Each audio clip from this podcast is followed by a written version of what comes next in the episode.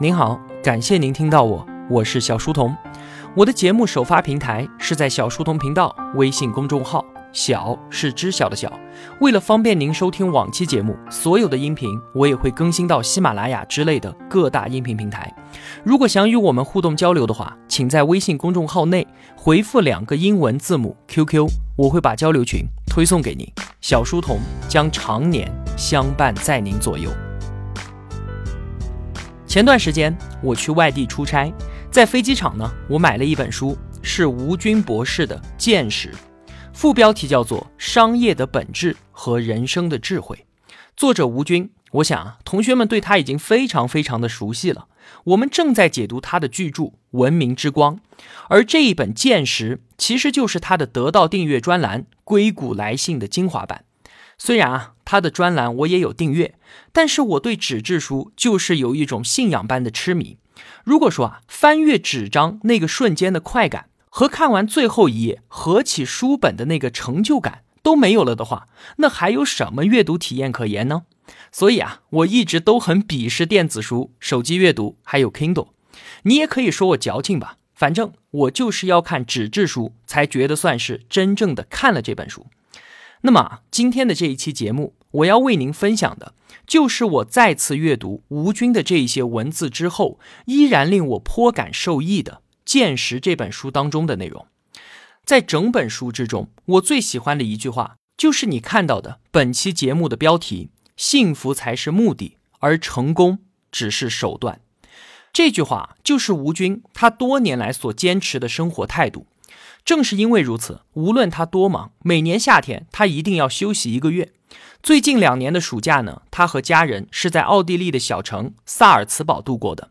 在那个地方，每年夏天都会举行一年一度的音乐节，不仅世界各地的音乐爱好者都会云集于此，绝大多数世界顶级的表演大师和顶级的乐团也会跑到这里来展示他们精湛的才艺。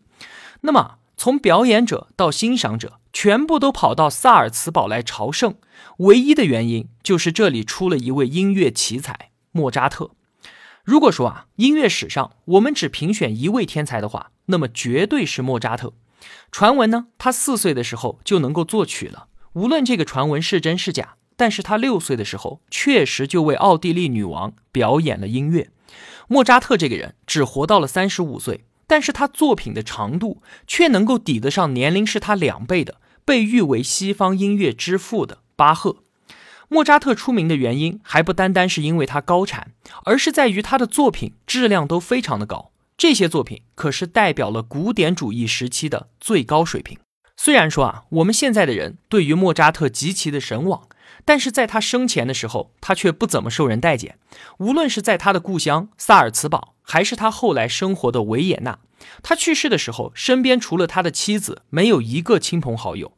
出殡的那一天赶上下雪，都没有人来为他送葬。他的妻子只能够找人草草的把他安葬了。几天之后，雪停了，想回去给他立一块碑，但是都已经找不到他的尸体葬在哪里了。所以说啊，今天莫扎特的墓也只不过是一个衣冠冢。而最终呢，历史并没有忘记他。莫扎特的远名传播到了世界的每一个角落，他的名字也成为了古典音乐的代名词。那今天我们为什么要说莫扎特呢？是因为我要向您解释吴军所说的一句话。他说啊，人生是一条河。吴军喜欢用河流来类比一个人的影响力。他说啊，一条河流的水量是由河流的长度、深度还有宽度这三个因素所决定的。而一个人一生的影响力呢，也是如此。具体到像是莫扎特这样的音乐人，能够大致分为两类。一类呢，像是迈克尔·杰克逊那样的，他拥有很多的受众，但是他的音乐比较的浅显，影响力呢也不会很持久。这就如同一条很宽，但是却很短、很浅的河流一样。而莫扎特则正好相反，他的受众从来都没有太多，但是他的音乐却有深度。并且影响力持久绵长，这就如同一条不是很宽却源远流长并且很深的河流。我们很难说啊哪一种河流它的水量更大，但是啊，即便是年代久远，那种崎岖蜿蜒的长河都会持续下去，不会断流。而莫扎特便是如此。我们每个人都会在意自身的影响力，那是因为影响力是我们获得幸福感和满足感的来源之一。我们自己感觉到的幸福感来源是多种多样的，而且每个人都还不一样。比方说男欢女爱，比方说获得财富，都可以让我们感到幸福。但是学者们却认为啊，幸福感的来源就只有两个，一个呢是基因的传承，另一个就是这个影响力。所有的动物都是负担着传承基因的使命的，所以呢。我们在看到自己的孩子降临到这个世界上的时候，都会不由自主地展开会心的微笑。不过啊，这是所有动物都会有的幸福感。我们更加高级的追求，就是在于我们的行为可以给世界留下烙印，或者说创造快乐。当我们得知自己为世界带来了某一些正面影响的时候，会有一种发自内心的高兴。而正如刚才所说的，我们人的影响力，则是由他行为的宽度、深度和长度所决定的。吴军呢，他曾经离开过谷歌两年。当他二零一二年再度回到谷歌的时候，他发现啊，公司里面很多地方都已经改变了，但是当初他写下的那一些代码依然被广泛的使用着，有的甚至已经被运用到了一百多个项目当中。这个时候，他说啊，自己所感到的幸福感。远远不是金钱可以换来的。高尔基曾经说过：“给予总比拿走要快乐得多。”美国的那些有钱人都会给高校、医院还有各类的慈善机构大量的捐款，正是因为他们从中能够获得幸福感。他们看到自己的钱能够在宽度、深度和长度上影响未来的时候，这一定比他们挣钱的时候感到更加的快乐。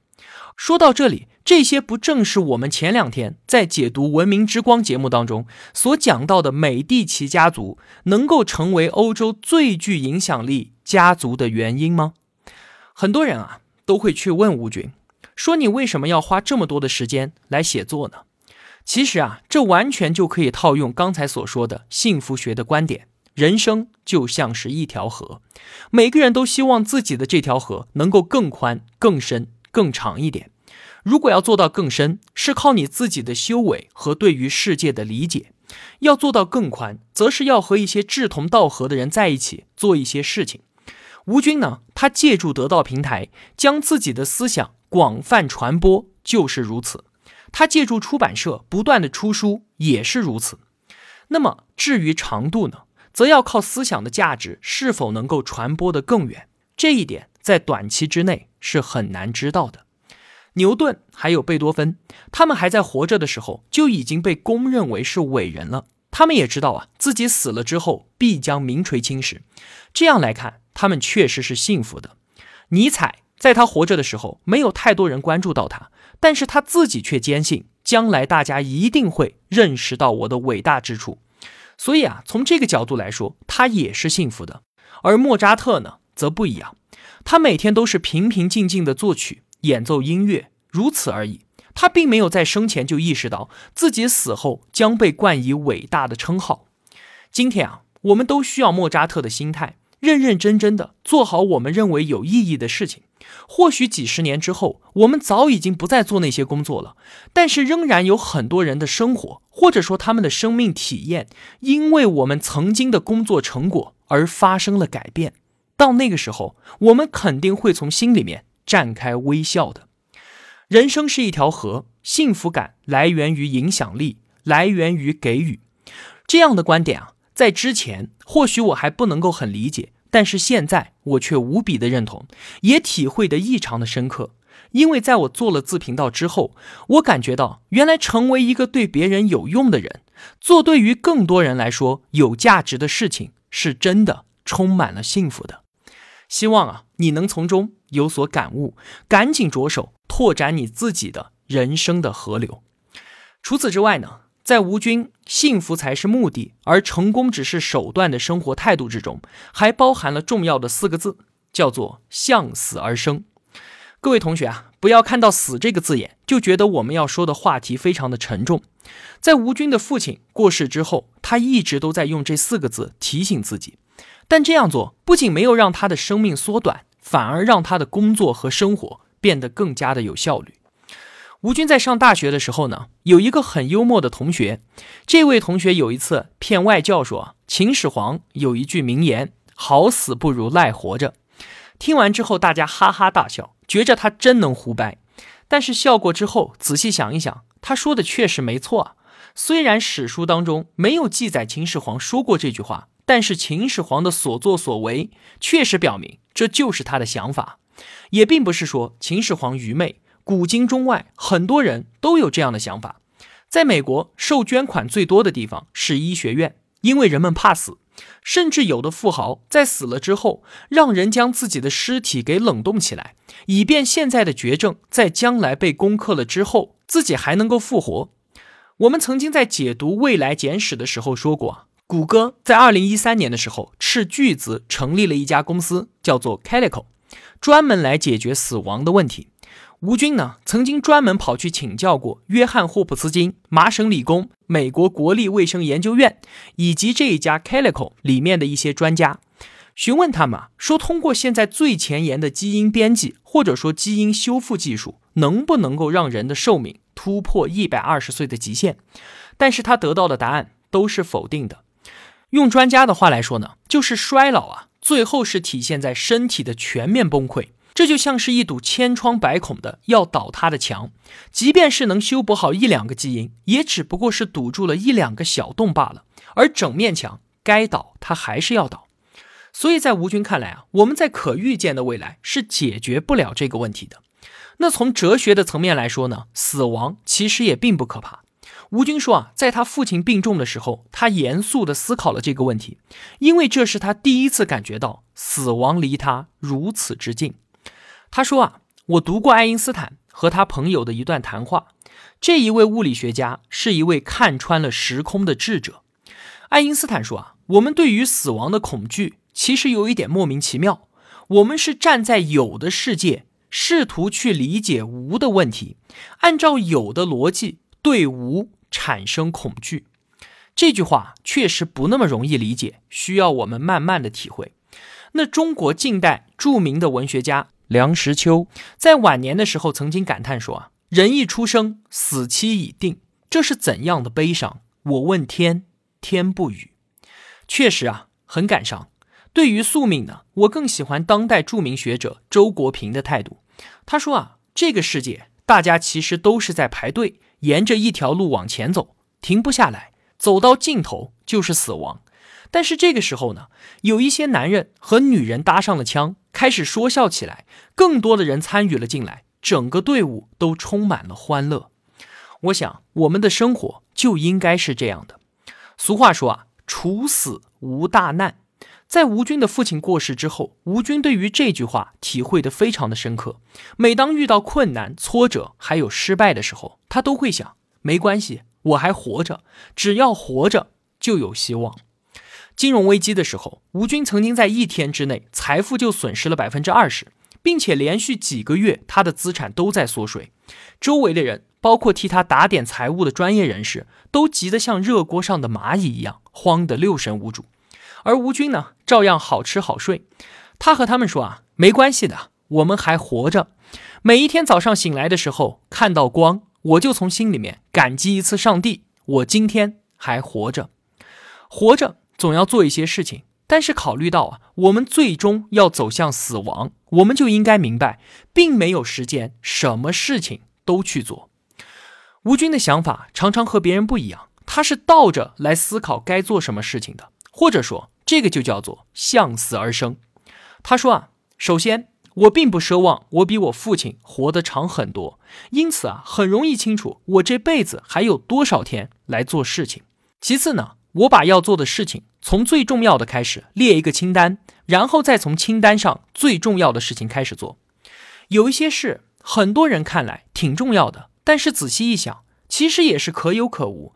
如果说我们站在一生的角度来看，放弃了它也并没有什么大碍。那些占据我很多时间，但是对于社会、对于历史都没有什么太多争议的事情，我便舍弃了。吴军说啊，一些人问我为什么我要离开腾讯。离开谷歌，他们按照自己的思路有各种各样的猜测。其实呢，对于这些工作的事情，如果没有我来做，也有别人来做。但是却要占据我自己的时间，而另外有的事情呢，只能我来做，包括说像是将一些知识、一些感悟用通俗易懂的文字给写出来，这些事情在我的清单上才是属于我的事情，比别人可以取代我的事情要重要的多。这个清单上的事，想要全部做完，可能需要未来生命两倍的时间。我只争朝夕的做，尚且来不及，又怎么能够不推辞掉那些可以由别人来做的事情呢？吴军他每次回到中国出差办事，总是有很多人会问他说：“你能不能抽出一点时间来，我们坐下来聊一聊，或者说吃个饭？”这个时候啊，他通常都会回绝，这并非是不给面子。他考虑问题的出发点，就像刚才说的，极其简单，就是我的生命就是只有有限的那么一点点时间。那些希望我给面子的人，在他们看来，那只不过是一两个小时而已；而在我看来，却是拿走了我一部分的生命。我想啊，等到他们快到生命终点的时候，一定也会明白这个道理的，并非不给面子，而是生命太宝贵了。生命既然如此可贵，每个人都希望自己能够活得长一点，哪怕是多一两个小时也是好的。但是啊，常常都有人忽略了延长生命的代价。大部分得了绝症的人，为了多活一段很短的时间，他所付出的代价都是巨大的。在美国，稍微有一点财产的人都会在非常年轻的时候立下生前遗嘱，在这其中呢，律师都要问一个问题。说明知道你已经抢救不过来了，你是否还要接受抢救呢？大部分立遗嘱的人回答都是否定的，因为对于那些得了绝症的人来讲，最后一两周所花掉的医疗费用，超过他在此之前一辈子医药费的总和。我们中国人出于孝道，这个时候啊，就算是倾家荡产，也要延长那一点点生命。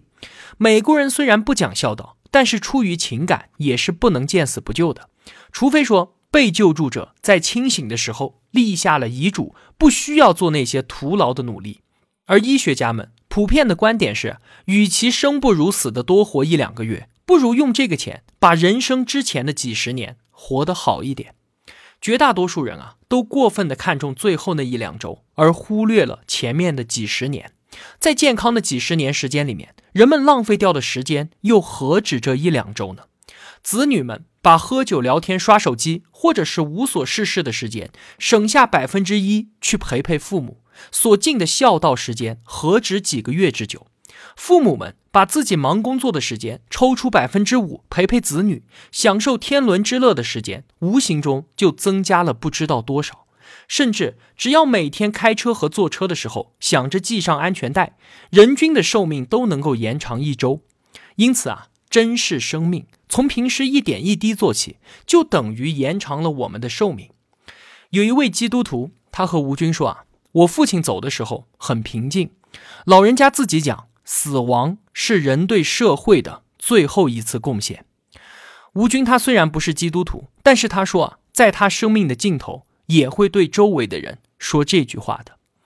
确实，没有个体的死亡，就没有整体的发展。凯文·凯利讲啊。只有一种细胞它是不死的，就是癌细胞。但是整个机体会因此死掉，最后癌细胞也只能跟着去死。那如果我们个人不死，我们的社会就要死亡，最终每一个个体也难逃死亡的厄运。有生就有死，这是我们宇宙的基本规律。有一本书叫做《自私的基因》，它的作者从另外一个角度论述了死亡的必要性。他认为啊。我们不过是基因的载体，所有物质的生命不过是基因为了延续和进化这个目的而存在的。那从这个意义上来讲啊，我们的生命真的没有那么重要。在我们有限的生命当中，如果能够将遗传的信息传递下去，再创造出更多的信息和知识，再流传下去，那么我们的生命就已经相当的完美了。当我们想到生命的意义，站在一生的高度去度过每一天的时候，自然就能够活得精彩。好了，今天的节目就是这样了。如果我的分享有帮助到您的话，也希望您愿意帮助一下我。一个人能够走多远，关键在于与谁同行。我用跨越山海的一路相伴，希望得到您用金钱的称赞。我是小书童，我在小书童频道与您不见不散。